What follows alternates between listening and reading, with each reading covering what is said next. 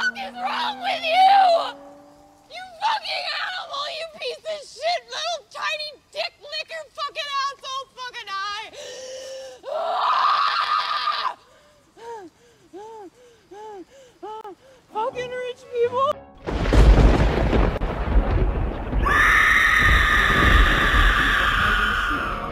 Run, run, run. Time to run and hide. Run, run, run.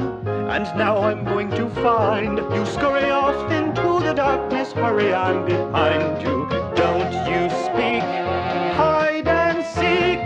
Olá, bem-vindo a mais um Esqueletos no Armário, o seu podcast de horror queer criado por três viadinhos ocupados e mórbidos. Eu sou o Luiz Machado, sou jornalista. Eu sou o Álvaro, eu sou historiador. Eu sou o João, eu faço audiovisual. E hoje a gente tem um convidado especial, uma quarta voz no Esqueletos no Armário, que tá ali no cantinho do quarto, nas sombras. Por favor, convidado, apresente-se. Olá, olá pessoas, meu nome é Arthur Eloy, eu sou repórter do Omelete, eu agradeço muito o convite aqui pra gente poder discutir um pouco de Desgraceira da Boa, um filme que eu já sou evangelista há muito tempo, e então a gente vai poder repassar essa mensagem para mais pessoas que já assistiram, que não assistiram, a gente vai criar essa comunidade maravilhosa. Amém, irmão.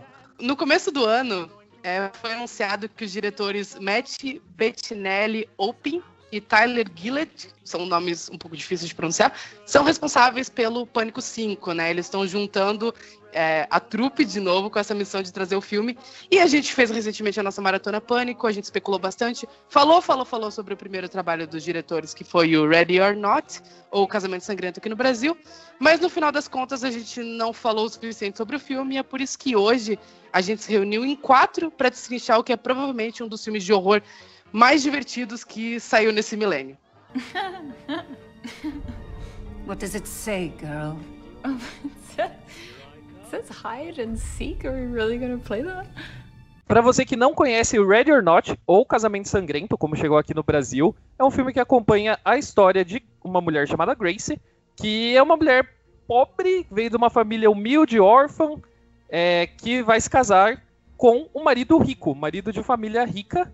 Só que essa família dela tem uma tradição meio bizarra de como eles são de um império de board games e jogos de cartas. Eles têm uma tradição de que sempre que uma pessoa nova vai se juntar à família, eles têm que jogar um jogo.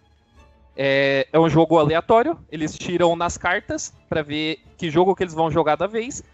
E daí, durante essa cerimônia, esse ritual bizarro, essa tradição familiar, a Grace acaba tirando a carta de brincar de esconde-esconde, pique-esconde, né? E acontece que essa é a carta maldita, a carta macabra, que quando você tira, você basicamente tem que sobreviver até amanhã, enquanto a família caça ela. E daí vira um jogo de pique-esconde macabro. Eu vou deixar o, o João começar porque ele, ele é o embaixador do Ready or Not no Brasil. Vou dar o, o- o pé inicial aqui no, na nossa discussão. Eu fui procurar no meu Facebook, porque até ano passado eu fazia aquela, aquela tradiçãozinha de fazer um álbum, e daí a gente ia postando as coisas que assistia ao longo do ano e tal, com os comentáriozinhos e tal. E a primeira vez que eu assisti o Radio Not foi em 22 de novembro de 2019. eu tinha baixado, foi acho que basicamente no dia que saiu. E daí eu fui ver assim, bem às cegas, eu não sabia o que esperar. E eu terminei tão me mijando inteiro, sabe? Que na mesma hora que eu terminei, eu fui e postei com esse seguinte comentário, todo no caps lock, tá? Olha, vai se fuder, muito bom. Tudo que um viadinho que ama slasher ia pedir a Deus. Tem Chase Scene, tem Final Girl fodona e toda arrepentada. tem gente explodindo sangue, intriga e Satã. Sara- Samara Weaving, minha alma é sua. Foi esse meu, meu, meu embargo. meu primeiro embargo desse filme. Foi- É isso, galera. Acabou o podcast. acabou o podcast. Sim, muito obrigado por terem vindo. Até semana que vem. Ah, Nossa. Nossa, mas assim, pra ser muito sincero, primeiro eu não sabia o, o que esperar do filme, eu não, para ser sincero, eu não esperava que ele fosse ser tão bom e que fosse ser exatamente o que eu precisava, mas Ready or Not, ele despertou em mim um, um, um fogo que fazia muito tempo que nenhum filme assim desse gênero assim despertava, sabe? Porque, pô, eu, eu, sou muito putinha de slasher, sabe? Vocês também, eu, eu sei que vocês são.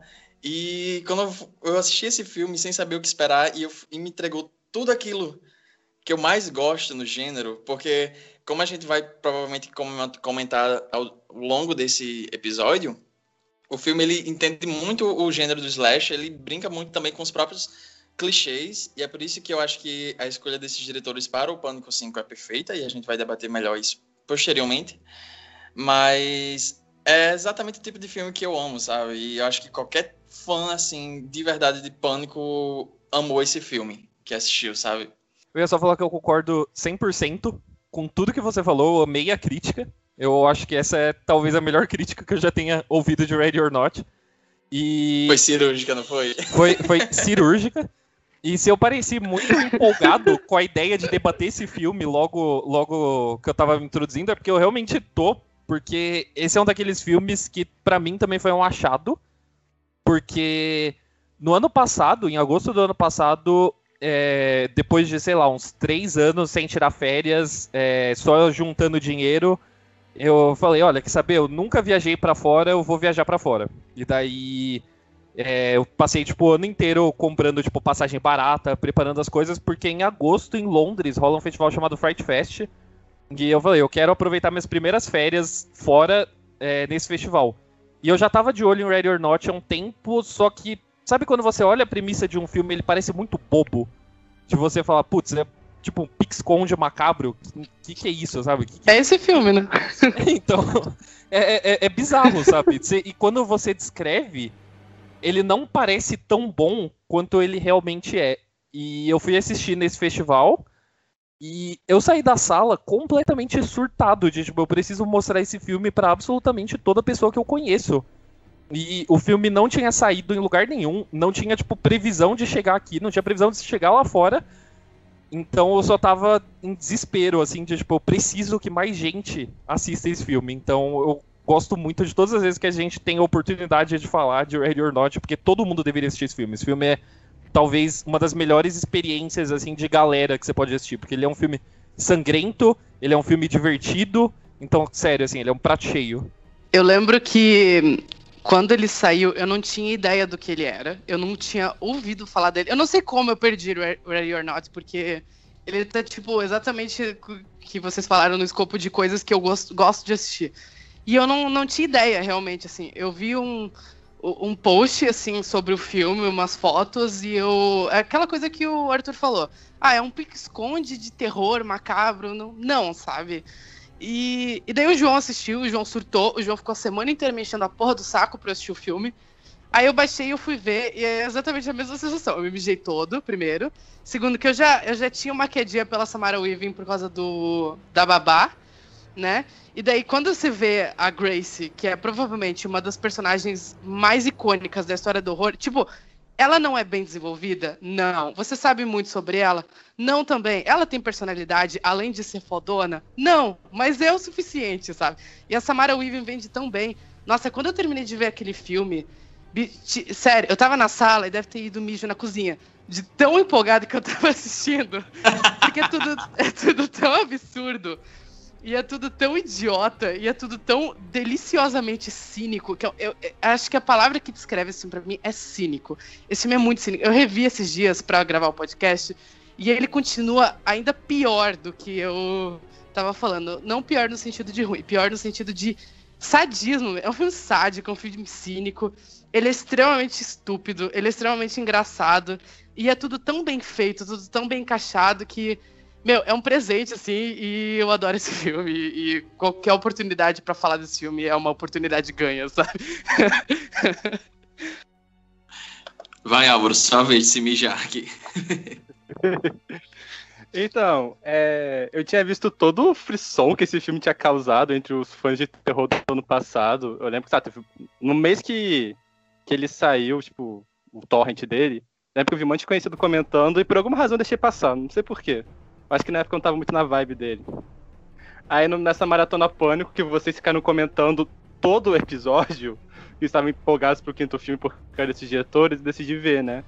E, e, eu acabei vendo num dia que eu tava meio bad e tal, e nossa, foi tudo que eu precisava, sabe? Tipo, minha expectativa de vida aumentou 10 anos vendo o filme. Tipo, ele é muito gostoso de ver, ele é muito divertido, ele é muito despretensioso, sabe? Acho que o maior ganho dele é justamente isso. Que ele não tem nenhuma pretensão de ser, tipo, o pós-terror do ano ou coisa do tipo. Eu gosto muito que é, essa ideia que vocês falaram, tipo, que é uma ideia meio boba de ser, tipo, um pique-esconde macabro. O filme é exatamente isso, tipo, é um pique-esconde, sabe? É a mulher correndo, se escondendo, e isso dá muito certo, sabe? É, o filme todo é uma longa perseguição e dá muito certo, não fica chato em momento nenhum. É, eu tenho um ou outro probleminha com o filme, mas, tipo, nada demais. E eu queria dizer, tipo, uma nota de rodapé aqui que eu adoro filme de gente rica doida. E ano passado saiu, tipo, sabe, uns 4 ou 5 que tem a mesma premissa que esse, sabe? Tipo. Foi, foi o subgênero de 2019, é Eat the Rich, né? Porque 2019, o que, o que saiu de filme de, tipo, foda-se gente rica foi descomunal, assim, foi um evento no, no, no cinema. Não, e o que eu acho engraçado é que, tipo, saiu uns quatro que é basicamente essa premissa, que é o Red or Not, o Clube dos Canibais, o Satanic Panic e aquele Nest Piece of Work. É Nossa, do... esse é muito bom. Nest Piece é of Work é muito bom. É exatamente o mesmo filme, mas ele é muito bom. Ele... É, só que eles passam no Natal, né? Enfim, fica aí a dica, galera. Assistam Nest Piece of Work, que é um dos melhores de 2019 que passou batido. Ninguém viu aquele filme, né? Mas enfim. E, e, já, queria, já queria deixar aqui que você citou também Satanic Panic. É, eu tenho como uh, o double feature perfeito é, para os dias de hoje, nesse momento aí de quarentena, se você quer assistir alguma coisa que seja sangrenta, mas também tenha, tenha boas risadas, para mim é o double feature perfeito, é você assistir Satanic Panic e Ready or Not. Eu acho que esses filmes se complementam assim de forma espiritual, sabe? Sim. Eu, eu, eu, é, meio, é meio polêmico aqui, mas eu adoro Satanic Panic, tá? É, tipo, é muito mais idiota do que Ready or. Not. muito mais idiota, mas eu adoro. Eu me toquei que esse é o quarto podcast que a gente faz que tem o Aidan Brody como personagem e o segundo no qual ele faz um satanista. Só queria deixar isso aqui. Ele merece! Ele merece! Cara, por mim ele podia ser o satanista oficial dos anos 2000, sabe? Eu veria qualquer filme que tenha ele como satanista. Quando eu tava assistindo esse filme, como a gente já comentou aqui, é um filme muito despretensioso ele faz ele faz a dele ali sem prometer nada e ele entrega, sabe? Mas eu acho que um detalhe que eu gostei muito é a forma que ele meio que subverte as expectativas ali, porque ele cria toda essa, essa atmosfera de, de suspense, ela tá sendo caçada, tipo, deu muita merda ali, e daí ele subverte muito essa, esses sustos, essa, essas sequências de suspense em cenas como, por exemplo, quando ela tá uh, se escondendo e daí ela atravessa uma porta para se esconder dentro de uma sala específica e daí ela se vira e daí tá toda a família lá, sabe? tipo, eles estão lá tomando um drink com as armas na mão, e tipo, porra, que merda, sabe? E esse filme, eu notei que essa, esses detalhezinhos é uma forma muito interessante de brincar com o próprio gênero, sabe? E eu falei isso, eu acho que no último episódio, uh, o episódio do, do Pânico 4, que talvez Ready or Not seja um dos poucos filmes que entendam e tirem sarro de uma forma inteligente do gênero, desde Pânico e, sei lá, até O Segredo da Cabana, né? Que é uma coisa mais geral, mas eu acho que é um dos poucos filmes que fazem, fazem isso e de uma forma descompromissada, sabe? Eu gosto muito como uma coisa que a gente sempre fala é que o gênero terror e a comédia, eles andam numa linha tênue, sabe? você pode fazer piada com terror, como você pode fazer terror com piada e funciona, sabe? É uma, é uma linha que ela pode ser cruzada, ela pode, você pode transitar em zigue-zague entre ela e ela sempre vai funcionar. Porque a mesma tensão que você usa para criar uma cena de susto, por exemplo, ela pode ser usada para criar uma piada. E, e, acaba fluindo muito bem. Alguns filmes entendem muito isso, alguns diretores entendem muito isso. O Wes Craven entendia muito disso. E eu acho que esse filme, o que torna ele mais especial e, e o que torna ele é, um filme único na, na sua essência é exatamente o fato dos diretores entenderem a linha, olharem para a linha e subirem e saírem galopando em cima da linha, né? Esse filme é muito engraçado O trailer já vendia ele como uma comédia de terror e ele é realmente muito engraçado. Eu lembro de chorar de rir a primeira vez que eu assisti, porque tem cenas que são tão ridículas, mas elas funcionam tão bem como um, um crescente de tensão e idiotice ao mesmo tempo. Eu nunca vou esquecer a primeira vez que eu tava vendo aquela cena. Eu não lembro o nome da personagem, é, uma, é a esposa do Aiden Brody e ela tá com aquela besta pronta para matar a Grace. A Grace tá correndo e daí ela fala: É, Vadia, é agora, vou te matar, sabe? Porque eu revi dublado esses dias, então todas as, as frases estão dubladas na minha cabeça. Inclusive, referência. A dublagem desse filme está muito boa.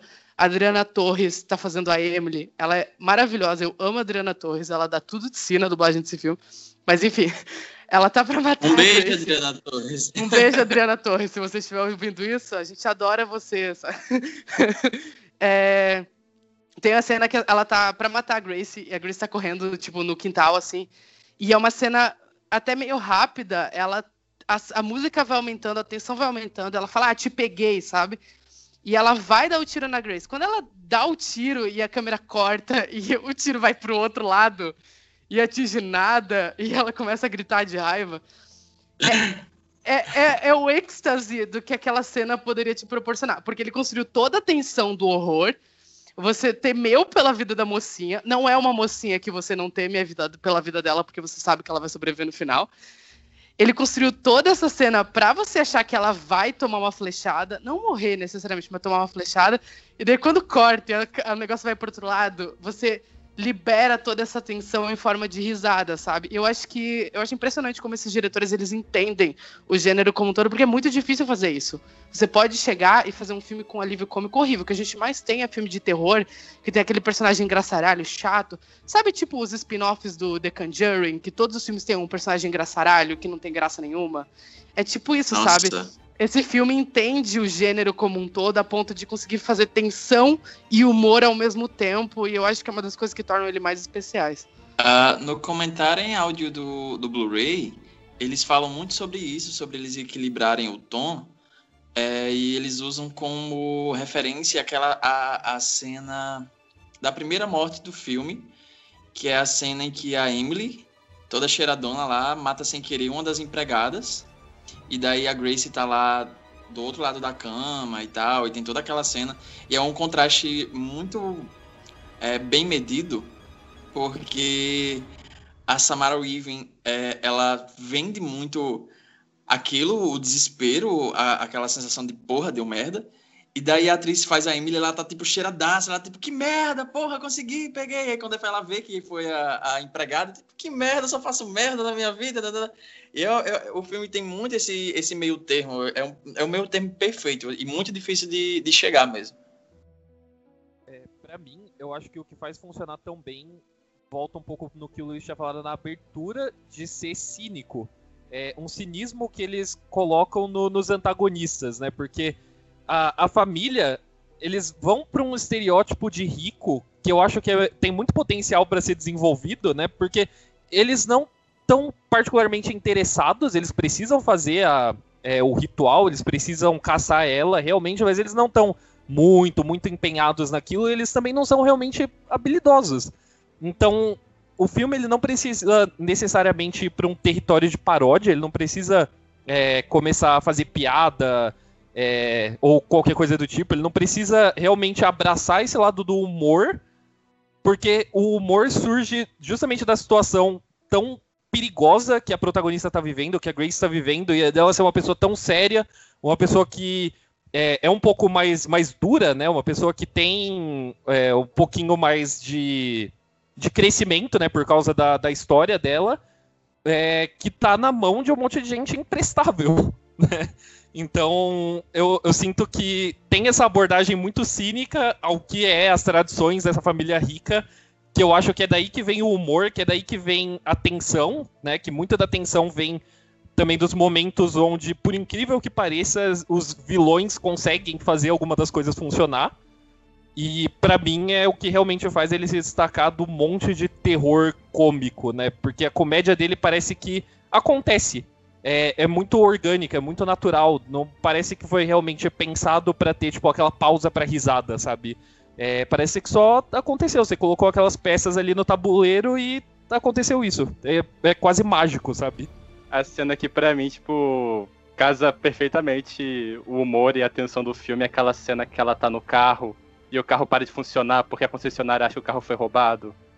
Essa cena pra mim, tipo, ela é perfeita, porque é todo aquele deboche lá dela gritando com o cara mandando ele tomar no cu e o carro tá parado, sabe? Então, tipo, tem alguém atrás dela, sabe? Eu acho que essa cena é tipo, que melhor resume esse balanço entre é, comédia e terror. Vai tomar no cu, Justin. eu, amo, eu amo a cena que ela consegue passar o portão, porque, meu Deus, a, a Samara Weaving nesse filme ela sofreu mais que Jesus, né? Mas a cena que ela passa no portão com as costas todas rasgadas. E ela corre pro meio da rua e chega o carro. Isso é um clichê do terror. É um carro aleatório que está vindo num momento específico em que a nossa protagonista precisa. Ela vê aquele carro, ela passa gritando, tipo, o cara manda ela sair da estrada, sabe?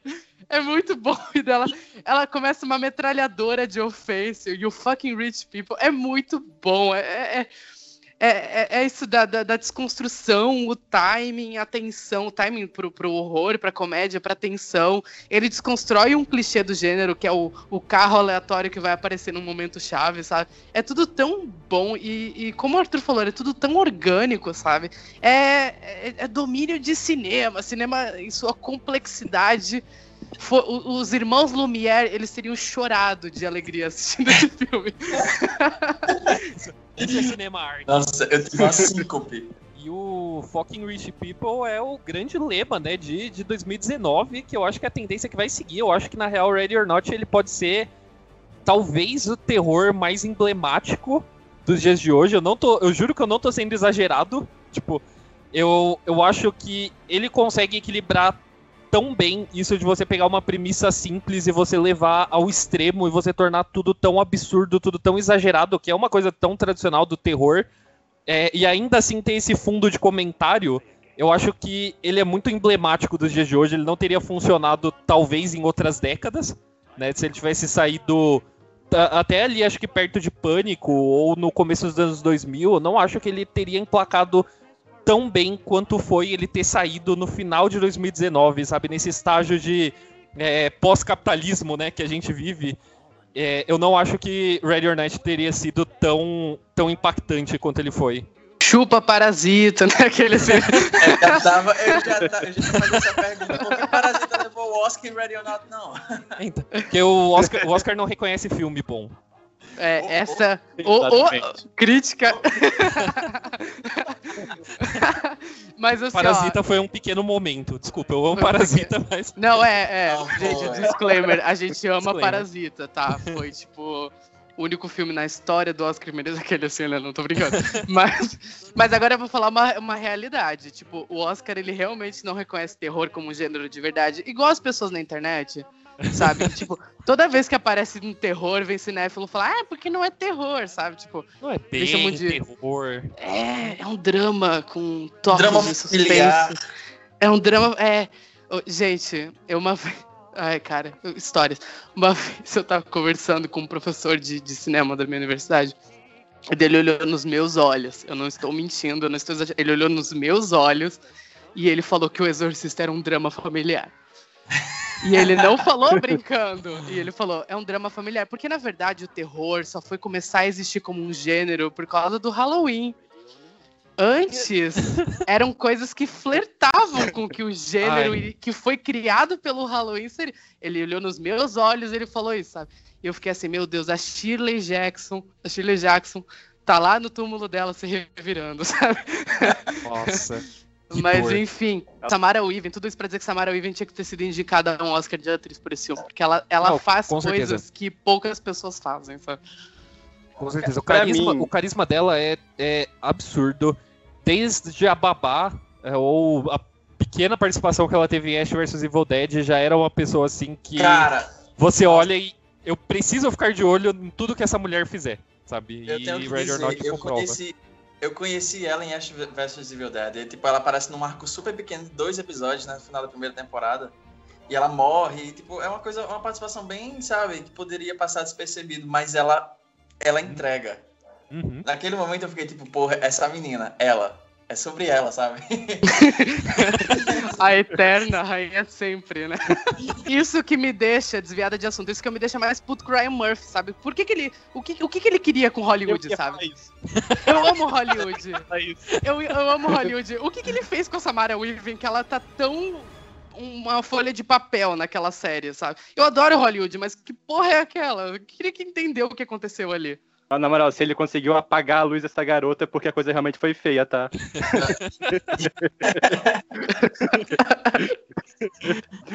Mas olha, pra mim, tipo, o auge do filme é o Aidan Brody e a Samara Weaving, sabe? Tipo, eu acho que ela, ela merece mais destaque, inclusive, porque o Adrian Brody, pelo menos o personagem dele, o personagem dele tem conflito, um personagem que é bem desenvolvido, ela criou o personagem dela na raça, sabe? Porque, bicho, esse é um dos pontos que eu não curti muito no filme. Tipo, eu gosto muito que a família é muito bem desenvolvida, sabe? Tipo, eu acho que eles têm todo um drama lá, umas questões que eu acho muito bacana. Eu gosto muito do personagem do noivo. Gosto, tipo, ele é, acho ele bem desenvolvido, sabe? Ele é um cuzão. Mas a Samara Weaving, tipo, pra mim ela tá no mesmo nível da. Ela tá igualzinha a série no Massacre da Serra Elétrica, sabe? Tipo, ela tá lá pra correr e sobreviver. Só que ela não tem personalidade, tipo, ela não tem muitos conflitos, sabe? Mas o carisma da Samara Weaving leva essa personagem pra outro nível, sabe? Tipo, se eu torci, se eu, tipo, fiquei, tipo, apegado a ela, eu acho que é muito por causa do da Samara Weaving tirando o leite de pedra ali, sabe? Eu concordo 100%. Eu imagino que quando foram contratar ela, a descrição inteira da personagem dela tava escrita tipo num guardanapo, porque realmente é extremamente raso o que dão pra ela e ela consegue criar essa personagem na marra, só às vezes sem diálogo mesmo, só na expressão dela, na forma como ela reage às coisas. É, nossa, é absurdo. O carisma dela é, é ridículo, assim, sabe? Você sai encantado realmente por ela. Ah, eu sou, sou muito fanboy. Eu virei, virei muito fanboy da, da Samara Weaving. Samara Weaver. Somos todos Samara Weavers aqui, né? Nossa, e ela tem, uma, ela tem uma postura de Final Girl muito boa, né? Tipo, toda a postura dela no filme. Tem toda aquela cena que poderia ser super brega. Que ela dá um rasgão no vestido, e daí ela calça o All-Stars amarelo todo podre lá. E ela posa ali de frente ao o, o espelho. Poderia ser super brega, mas tipo, você fica. É, isso mesmo, porra. Gente, e é o melhor visual de uma Final Girl da história do cinema. Eu não tô exagerando. Tipo, Total. É a Sim. Samara Weaving vestida de noiva com um All-Star e, tipo, o negócio de arma que não funciona ao redor, sabe? E uma arma que, uma arma que é só pra exibição. É tão bom. Aquilo é tão bom. E ela coberta de sangue no final. Aquilo ali foi lutar por direitos, sabe? aquilo ali, aquilo ali limpou os meus poros, hidratou a minha pele e falou assim: você nunca mais vai precisar ver um filme de arte na sua vida, sabe? Aquilo, aquela cena me consola e ela é o suficiente pra eu conseguir ter uma no- boa noite de sono desde de 2019. sabe? Mas, mas é esse absurdo. foi o meu exagero. É, é absurdo como todos os detalhes desse filme são extremamente bons ao nível de que você assiste e você fala, cara, você não precisava ter feito tanto assim. Sabe? Você, podia ter feito algo só na média ou levemente acima. Você não precisava ter feito uma mansão absurdamente detalhada, com tipo os corredores tudo ligados e ter ido gravado em locação mesmo. Você não precisava ter feito é, um vestido que é tão lindo, sabe? Ele é tão. é- Ele Putz, eu, eu não tenho, eu não tenho nem palavras pra descrever o figurino é, desse filme e como ele vai evoluindo, né, junto com a personagem. Você não precisava, simplesmente não precisava ter feito isso tudo tão bem. Esse, esse filme Eu não tinha pouco- direito de ser tão bom, né? É tipo, É. me- Você não tinha direito de ser tão bom. Foi até a minha review que eu fiz recentemente na minha thread no Twitter de filmes que eu assisti. Tipo, esse filme ele não precisava ser tão bom. Ele podia ser só ok e já seria uma- um passatempo legal. Mas não, ele decidiu ser ridiculamente bom, sabe? Porra, é tipo o filme do milênio, assim, sabe? É, se eu fosse diretor, eu largava a minha carreira agora. Gente, desculpa, eu sou realmente exagerado, eu gosto de falar essas bobagens no podcast, mas eu, eu não estou falando sério, mas eu tô, tá? Ah, não, tá. eu, eu nunca, nunca menti sobre Ready or Not, eu nunca menti na minha vida. É, não, não existe exagero pra esse filme. E é por isso que me decepciona. Eu Vou, vou deixar aqui a minha crítica de que é um descaso absurdo esse filme ter chegado aqui em janeiro de 2020, um mês que não tinha absolutamente nada, tirando o farol, mas enfim, tipo, não tinha absolutamente nada de bom de terror passando no cinema. E esse filme sair, tipo, em, direto em mídia digital, sabe? Não, não é. Como assim? Esse filme tinha que lotar a sala de cinema. Esse filme é tão legal de você ver de galera, sabe? As pessoas reagindo a cada virada dele, a cada piada. Tipo, eu, eu tenho esse privilégio enorme na minha vida de ter conseguido assistir num festival, numa sala cheia. Eu não sei se a minha sala, que só tinha, tipo, um monte de gente degenerada, mas você chegava, tipo. Tem, tem uma hora que. Na hora que ela dá o soco na cara da criança, Nossa, tudo! É muito bom. as pessoas aplaudiram, as pessoas levantaram e aplaudiram no cinema. sabe? É a melhor experiência de cinema. Cara, a catarse que esse filme dá em todas as Quando ela dá o soco na criança.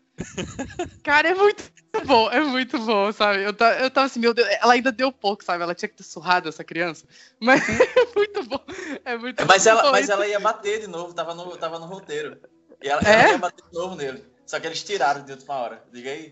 Ai, gente, eu lembrei, o Arthur tava falando sobre hum, as casas, as locações. Eu escutei um podcast há muito tempo, foi na época que o filme saiu. É, é The Witching Hour o nome, não o brasileiro, que a gente sempre recomenda aqui. É, o, é um americano que é do Collider. Procura no site do Collider que vocês vão encontrar. E eles fizeram uma entrevista de duas partes com os diretores de Ready or Not. Uma que tá sem spoilers e uma com spoilers. São três mansões, as mansões do filme. Eles filmaram em três locações diferentes é, para fazer aquela casa. E a- a- uma- as meninas perguntavam, que são duas mulheres, né, que fazem o, o programa, elas perguntaram se eles tinham alguma, tipo, fizeram alguma planta do que seria a casa do filme. Eles falaram que não. Eles só saíram filmando, tipo, a moda caralha, porque a ideia realmente é fazer parecer um lugar impossível, um labirinto. E outra coisa que eles falaram nesse podcast também, que eu lembro bastante, é que eles não contrataram a Samara Weaving por causa da babá, porque tava todo as, a- as hosts do podcast, elas foram assim, ah, vocês contrataram a Samara Weaving, não, por causa da babá, como é que foi a escolha? E eles contrataram ela, na verdade, por causa do Três Anúncios por um Crime. Pouca gente lembra, mas a Samara Weaving estava nesse filme. E ela está muito bem nesse filme. E daí chamaram ela para fazer o teste, e, tipo, foi impossível ser outra pessoa. Inclusive, fica aqui o meu apelo, por favor, botem ela em Pânico 5. Nossa, sim, por favor.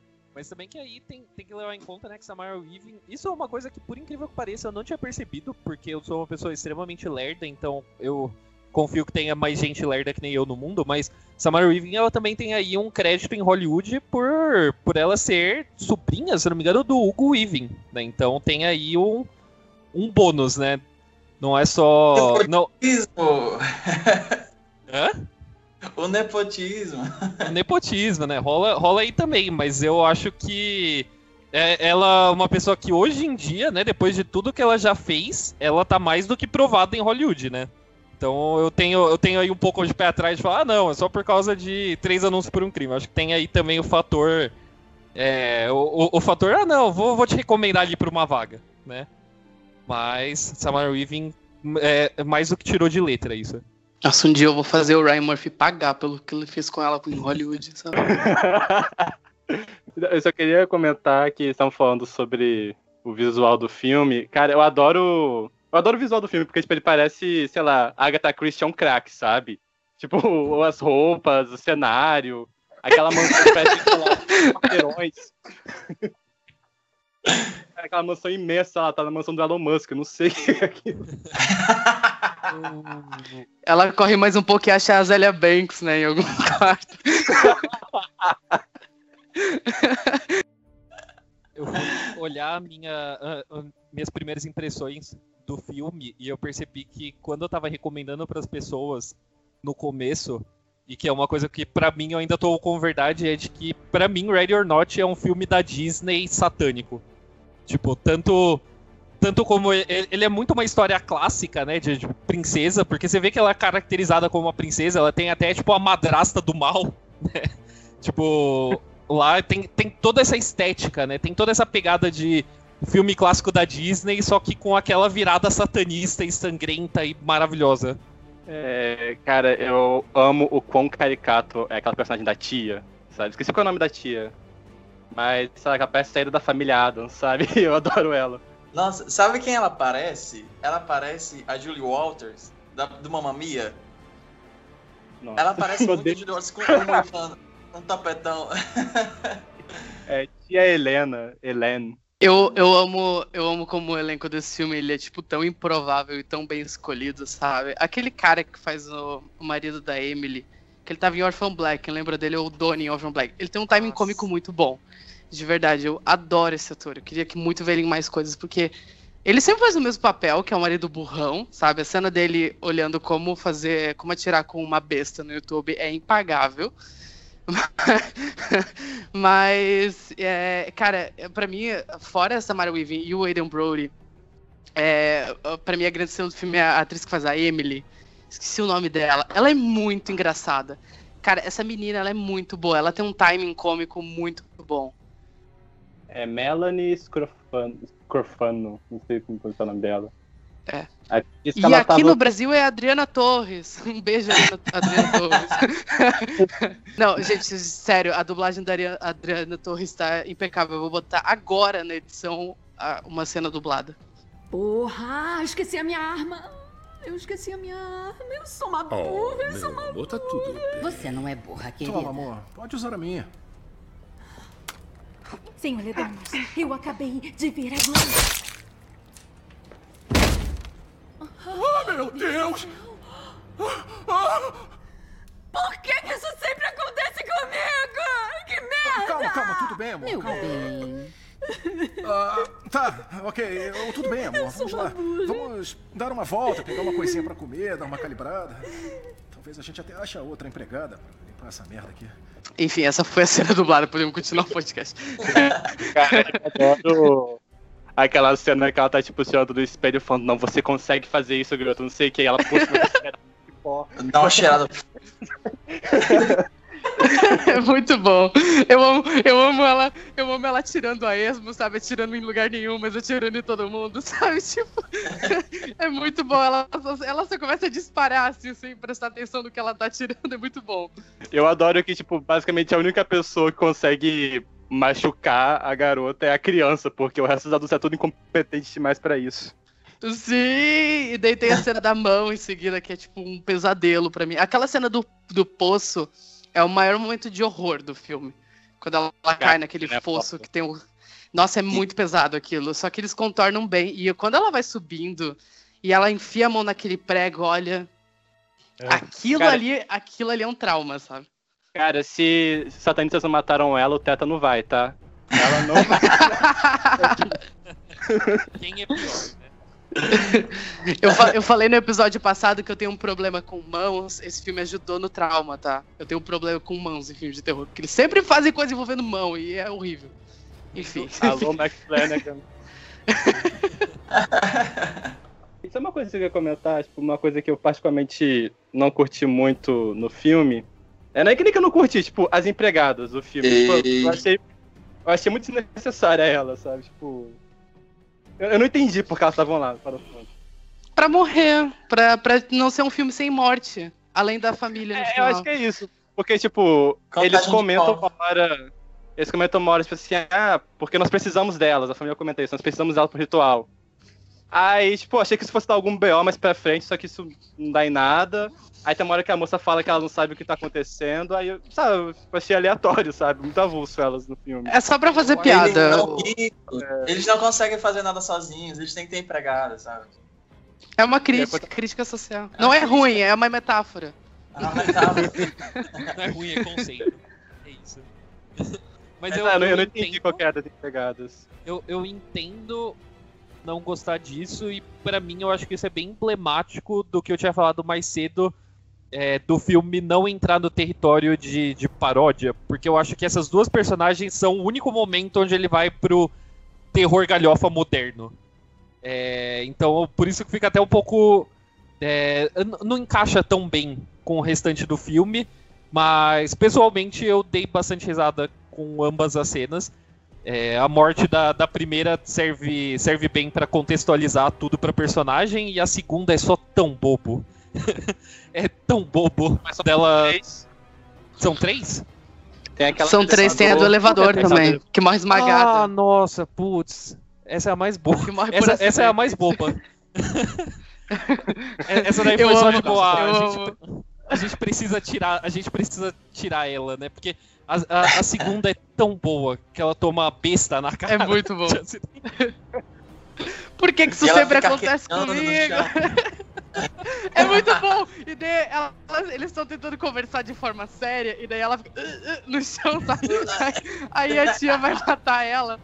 É- Essa, essa cena do, do- da família inteira na sala de jantar discutindo por causa das tradições familiares é genial. É uma das coisas mais bem escritas. Tipo, em níveis de humor. Tipo, filmes de comédia não fazem cenas tão bem escritas de humor quanto essa. Porque tem uma crítica ali ao fato dessa coisa de ancestralidade, tradições, sabe? Eles ficam relativizando as coisas, tipo, não, mas na época do avô não tinha câmera, então é por isso que eles não fazem desse jeito, sabe?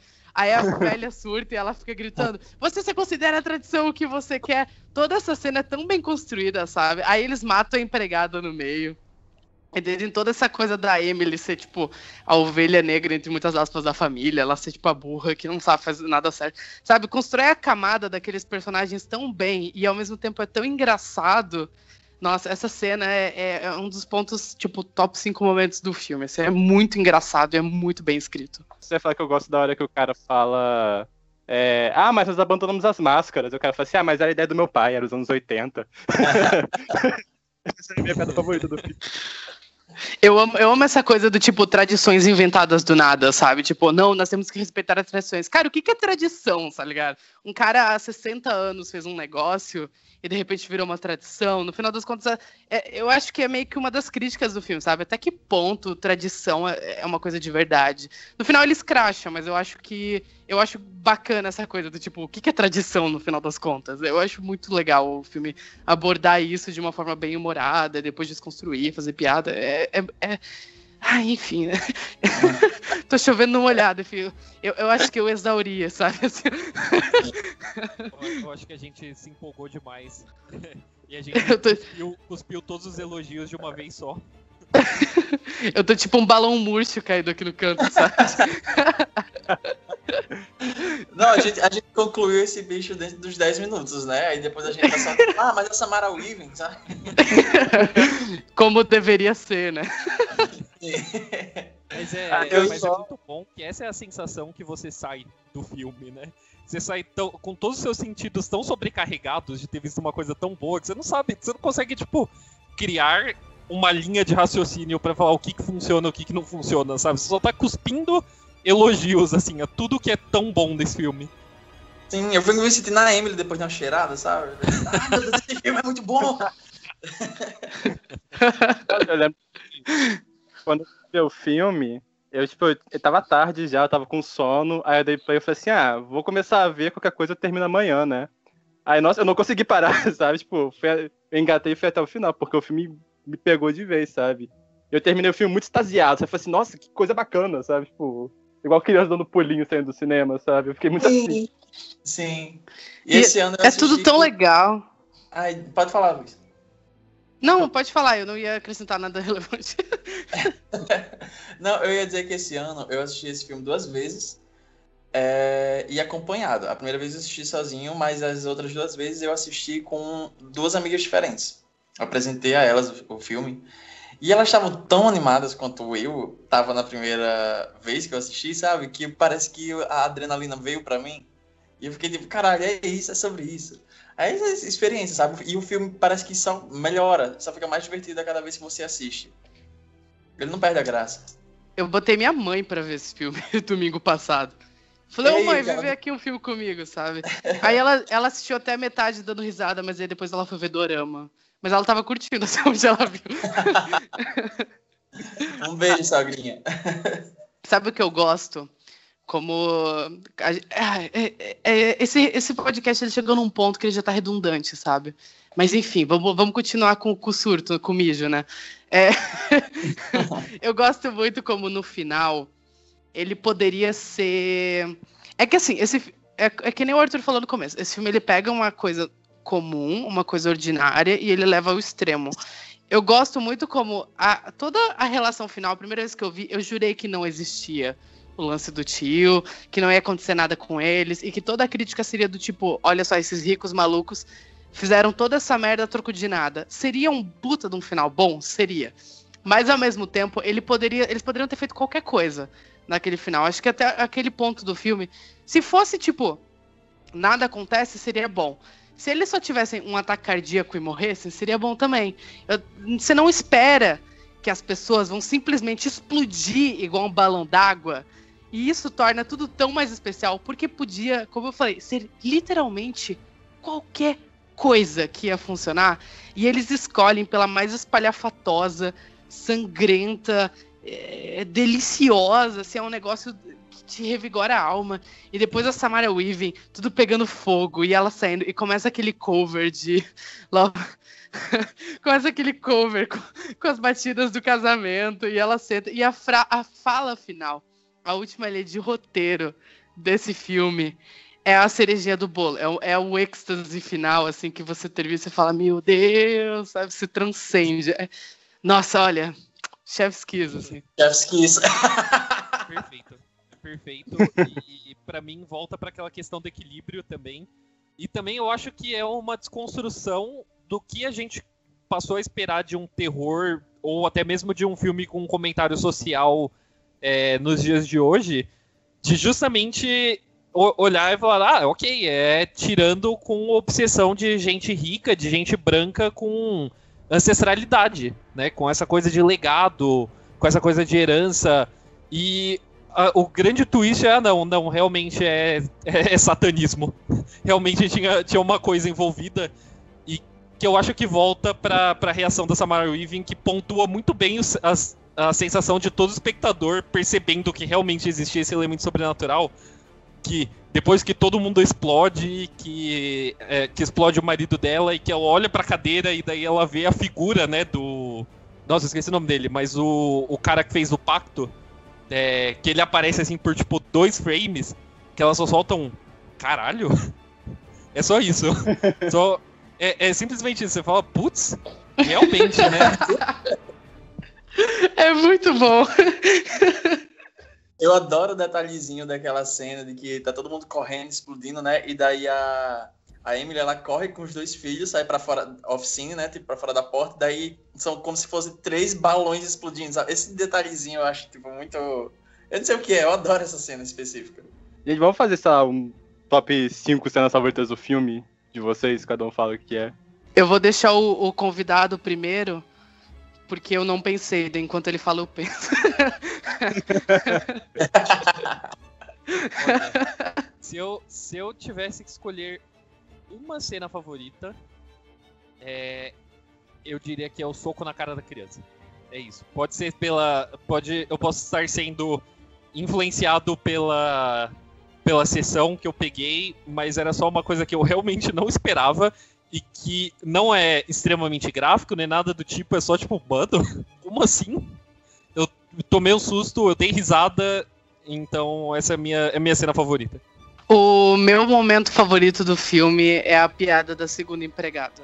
Eu acho muito engraçado. Ela, tipo, atirar aleatoriamente na empregada e a empregada cair morta. Ela ficar, meu Deus, isso sempre acontece comigo, sabe? É tão estúpido e ao mesmo tempo é tão bom, sabe? Eu adoro aquela cena, a gente nem falou dessa cena. A cena que a Samara Weaving, ela, tipo, depois que ela tá, rasgou o vestido e põe o All-Star e coloca aquelas coisas da água. Ai, é só uma cena, é só uma cena, eu ia dizer essa. Desculpa, tá, então fala, então vai. então vai, então vai, agora vai. Ai, que ódio, isso acabou meu momento. Não, eu ia dizer justamente essa cena, né? Que ela vai e, e, tem um carro, o carro manda ela sair da estrada, e daí ela começa a xingar o carro, essa cena específico, porque até aquele momento o filme são construídas. João, tá travando o teu áudio. Tá travando o ah, tá teu áudio. Ai, que ódio, Calma. peraí. Se acalme. Desculpa, gente, eu tô hiperventilando, sabe? Respira e vai de novo, vai. Não era okay. essa cena que eu ia falar, mas pode falar ela. Ai, desculpa. Não era essa cena. A cena que eu ia falar é a cena que a Samara Weaving, ela põe todas as paradas, ela se olha no espelho e ela fica tipo, fuck, sabe? Tipo que ela tá, ela tá meio sinistra, que ela tá parecendo Rambo, assim. E ela fica tipo, caralho, se olhando no espelho. É muito bom. É um momento muito rápido, mas eu acho muito bom. É, a cena que eu ia falar é que depois que ela rasga as costas e tal, e daí ela perde o carro, a carona, o cara manda ela sair da estrada, ela fica tipo, puta que pariu, começa a xingar o cara, até a sétima geração dele. E daí eu gosto dessa cena específica porque até aquele momento o filme teve é, pequenos momentos, pequenas doses, assim, de, de, de é, alívio cômico, mas até então é aquela, aquela tensão crescente ali, que naquele momento que ela explode, ela fala aquele, sabe, ela vomita aquele monte de xingamento, eu me senti muito contemplado, sabe, eu, eu pude respirar naquela cena. Sabe, ela fica, ai, o cocksucker, sabe, vai se fuder, porra, arrombado, porra, eu me senti assim, putz, agora eu posso respirar, sabe? Eu acho que pra mim é o momento favorito do filme. A minha cena favorita é. Ai, eu gosto muito daquela cena que o mordomo capturou ela de novo. Aí eles estão no carro. Aí tá escutando música clássica alta e ele não percebe que ela tá, tipo, se mexendo lá no fundo. E tá a família falando com ele pelo. pelo. Ai, pelo FaceTime. Aí todo mundo falou assim, vai pra trás, vai pra trás, e ele não tava vendo, e ela dá um chutão nele, o carro capota. Eu adoro essa cena, acho que essa é a minha cena favorita do filme. Só um país que eu queria que eu também gosto de todas as cenas, tipo, de interação entre o Aidan Brody e o noivo, que eu esqueci qual é o nome do noivo. Alex. Ah, é Alex? Você ficou com uma fixação no Aidan Brody nesse filme, né? Esse filme, sério. Podemos julgá-lo. ele estava ex excepcionalmente, excepcionalmente. Eu errei a palavra duas vezes, mas tudo bem. Ele estava especialmente. Olha, chef's kiss nesse filme, sabe? E, mas eu, eu, gostei muito dele e da relação de irmãos que tem ele e o Alex, que é o, o noivo. Eu passei o filme inteiro achando que o Alex tava mancomunado, tipo, ele tava montando uma armadilha pra garota, ele não tava ajudando de verdade. Mas percebe que ele realmente estava ajudando, no final das contas. Só que ele entra naquele conflito existencial dele lá e tal, e ele acaba atraindo ela. Mas eu gostei de personagem bom, sabe? Eu gostei dele. O personagem do Adrian Brody é o mais legal do filme. Tipo, eh, tirando a Grace de, no sentido de moral, sabe? E, Sim. cara, eu lembrei, eu lembrei do momento em que ela ronca. Vocês lembram disso? Quando tá todo mundo explodindo e ela começa a rir. E essa Marui eu não sei se isso tava no roteiro, eu não sei se foi um pedido dos diretores, mas ela tá rindo, ela faz um no meio da risada. É tão engraçado. É gênio, é um toquezinho detalhe. de gênio naquela cena, detalhe. um detalhe assim que. Indo, reassistindo, reassistindo aqui pro podcast, eu percebi que talvez tenha sido a caracterização dela mesmo, porque no, numa das primeiras cenas, depois que eles se casam, é, eles estão. que eles voltam pro quarto e eles ficam, nossa, esqueci tudo que aconteceu hoje, mas a impressão minha ou a gente casou? E eles estão, tipo, brincando, ela também dá essa risada, a risada meio de porco, assim. É, é real. É fofo. Eu achei fofo. Real. No final, ela tá total Célia Massacre da Serra Elétrica, coberta de sangue e rindo de nervoso, sabe? Nossa, eu amo. É tudo. Eu amo, eu amo muito ela falando, tipo, caralho, depois que aparece um fantasma. é, uma, é uma reação tão boa, sabe? Tipo, ela viu um fantasma de mais de 100 anos e falou, caralho, sabe? É muito bom. É muito bom, cara. Ai, que ódio desse filme. Ai, gente, desculpa. Eu fico empolgada. Eu só queria que ela tivesse botado mais a mão na massa, sabe? Porque ela mata só duas pessoas, eu acho. Tipo, ela mata só o mordomo e a mãe, não é? É, eu e o mordomo é por acidente, né? Não, ela mata a empregada naquela cena por acidente. Ela mata a ah, empregada, ah, o mordomo e a mãe. Sim, ela mata só esses três. Mas a empregada foi acidente, coitada. Ela até tentou parar uma hora pra ela tentar botar. que coisa idiota. Mas sei lá, eu queria que ela tivesse sabe, pegado o marro uma hora e. Sabe, essa coisa de mudar o jogo de gato e rato, sabe? Só que, enfim, que tá bacana também, eu gostei. E esse foi o Esqueleto do Armário sobre Ready or Not, com muito surto. É uma palavra que, infelizmente, fez parte do vocabulário desse podcast inteiro, que foi mijo, muito mijo.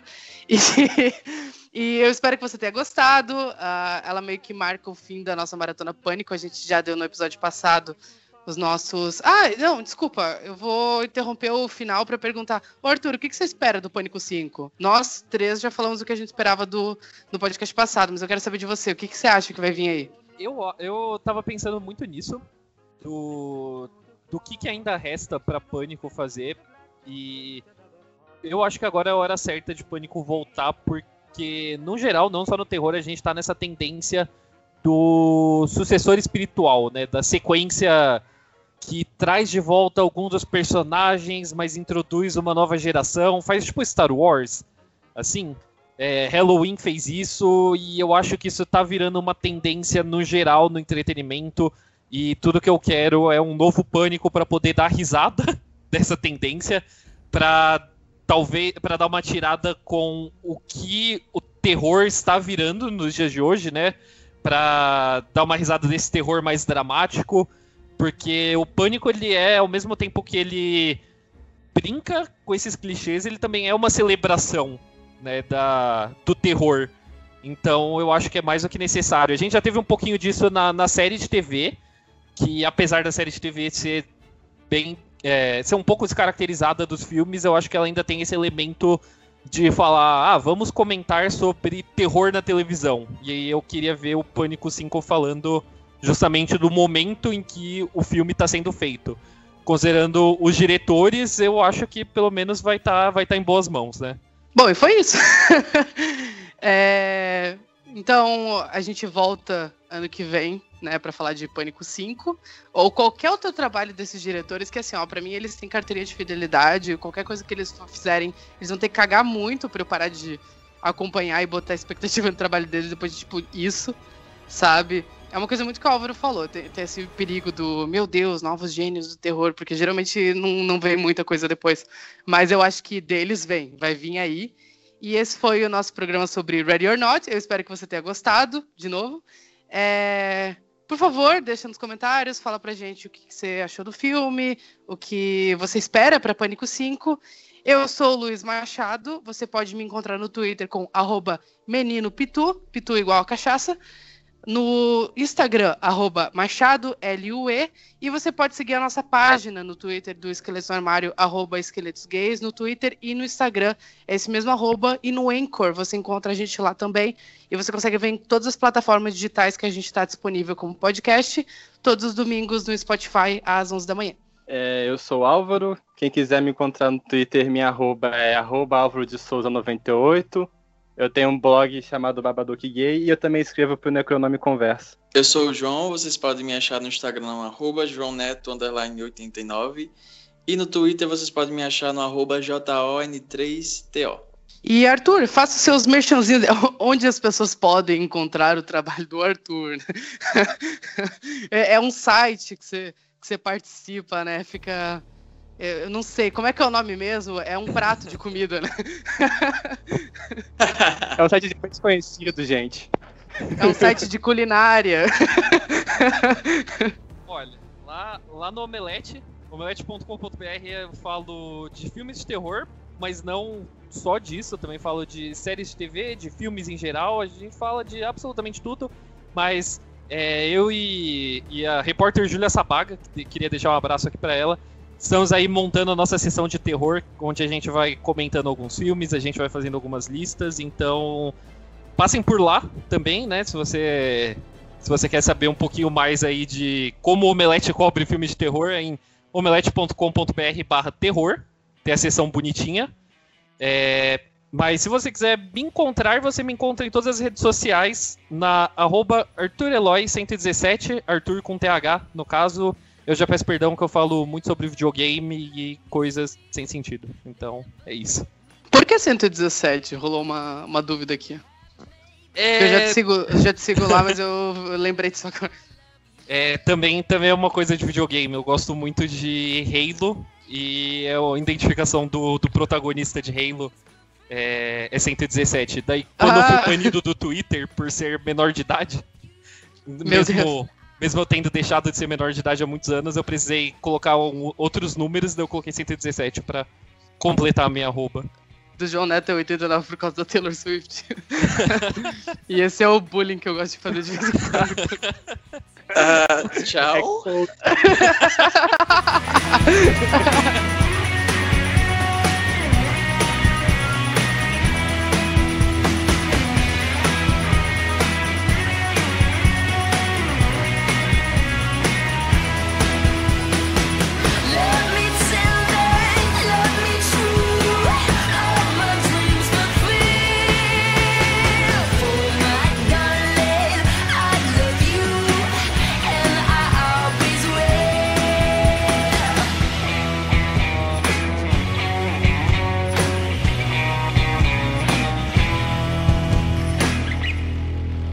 isso, acabou. Ah, Arthur, obrigado, obrigado por ter vindo. É, não repara na bagunça, desculpa qualquer coisa. Mas, sério, foi, foi bem legal. Foi, foi acima das minhas expectativas e eu tô bem ansioso pro pessoal poder ouvir esse programa. Era, era realmente tudo que eu queria, era uma hora só cuspindo elogio de, pra Ray or Not, sério. Você você não tem noção de quanto tempo eu quero fazer isso.